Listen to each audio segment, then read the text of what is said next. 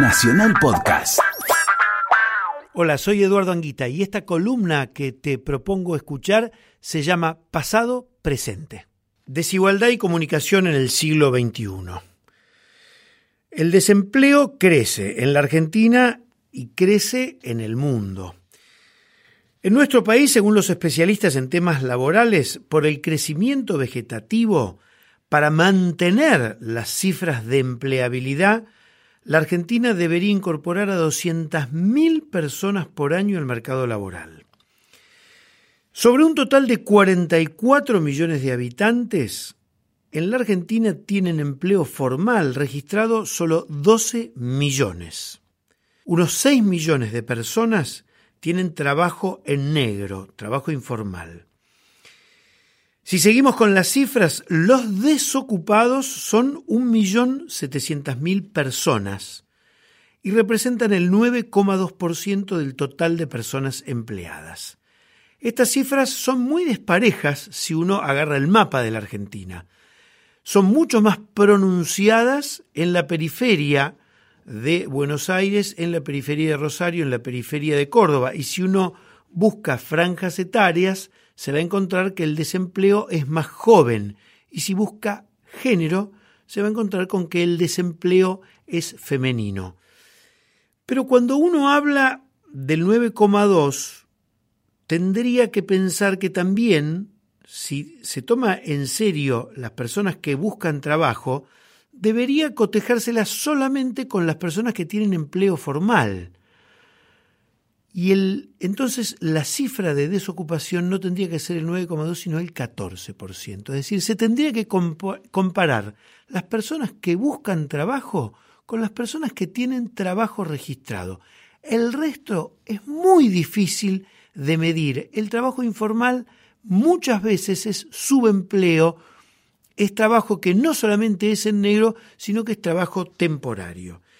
Digo esto porque el tema del trabajo es el tema importante, no es el inmediato, porque probablemente la inseguridad, la inflación, algunos otros temas estén por encima en la agenda mediática, en la agenda incluso electoral. Pero el tema del trabajo en la Argentina se ha convertido en un tema crítico. El universo de la pobreza, además, debería contemplar su contracara, que es la riqueza. Cualquier intento serio de obtener datos sobre las ganancias de las grandes compañías se limita a los balances que hacen las empresas para los accionistas porque cotizan en bolsa o los informes que le mandan a la AFIP. Sin embargo, en la Argentina, como en la mayoría de los países, es muy difícil saber cuál es la tasa de ganancia, cuál es el retorno real que tienen las empresas. Recordemos que el señor doctor Arturo Humberto Ilia recibió un golpe de Estado en 1966 por una ley, la ley Oñatibia, que hizo que, por una cuestión estratégica de la salud de la sociedad, eso era lo estratégico, los laboratorios y las empresas farmacéuticas tenían que declarar cuál era su rentabilidad. En eso consistió la ley Oñatibia, para que no hubiera sobreprecios en los productos farmacéuticos.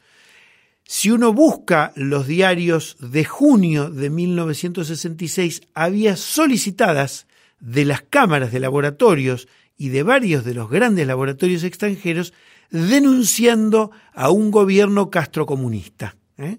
porque este gobierno, el de Arturo Humberto Ilia, quería que se supiera la verdad. Entonces, no se puede conocer a fondo cuál es el nivel de ganancias de las grandes compañías, incluso de las riquezas, de las grandes fortunas de la Argentina. Sin embargo, la desigualdad está a la vista.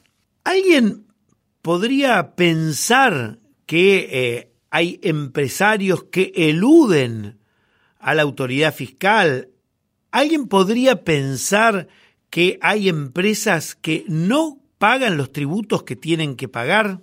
Es muy difícil saberlo, no solo por el secreto fiscal, sino por una cantidad de subterfugios que hace que la información de la ganancia de las empresas sea confidencial. Sin embargo, en la Argentina hemos tenido un dato que pone de relevancia cómo las grandes fortunas y las grandes compañías eluden el fisco.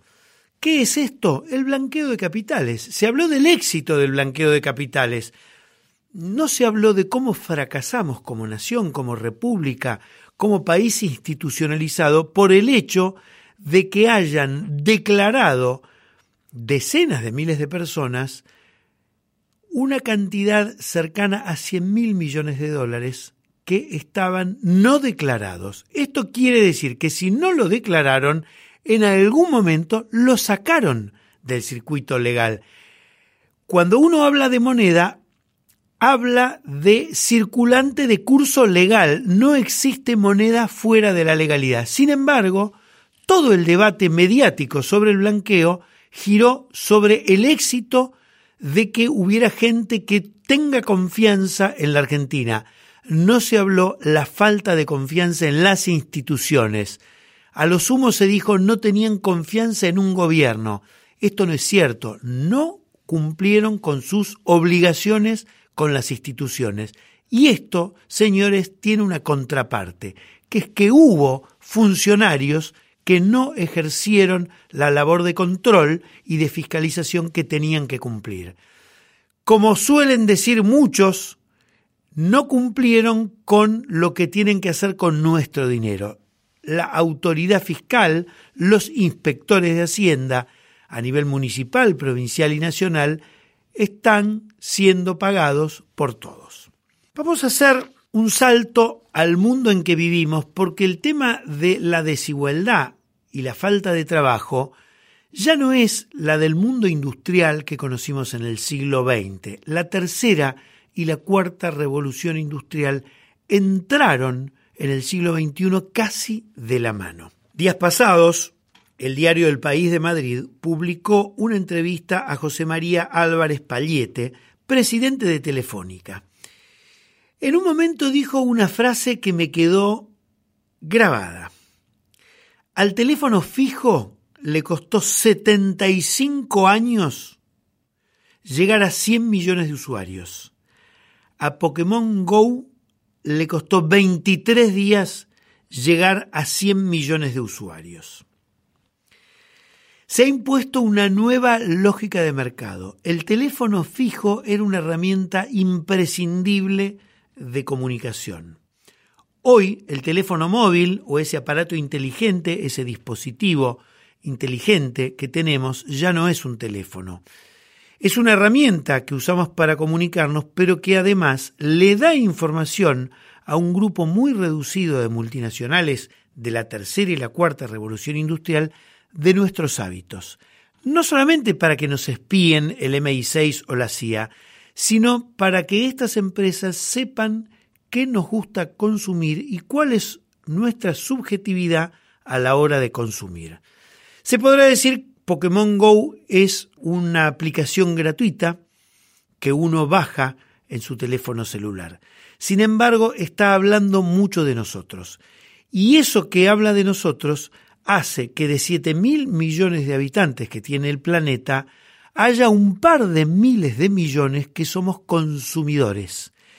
Y estamos todo el día atados a este dispositivo inteligente que seguimos llamando teléfono y damos y damos y damos información a las empresas que después nos venden zapatillas, remeras, viajes o lo que fuere. Insisto, es un mundo de 7 mil millones de habitantes hay unas 100 personas, unas 100 fortunas, que tienen lo que tiene la otra mitad del mundo. ¿eh? Hay 3.500 millones de personas que reciben anualmente lo que reciben las 100 grandes fortunas. Usted me podrá decir, esas 100 grandes fortunas tienen una valorización bursátil. Bueno, el mundo en el que vivimos es el mundo de la especulación financiera, es el mundo de este dispositivo inteligente que tenemos, pero es el mundo del consumismo. Si no tomamos dimensión de que la desocupación y su contracara, las grandes fortunas, están en un mundo que va de lleno al consumismo, es que no estamos aprovechando el aparato inteligente que tenemos en la mano para trasladarlo a eso que a veces llevamos de florero, que es la cabeza.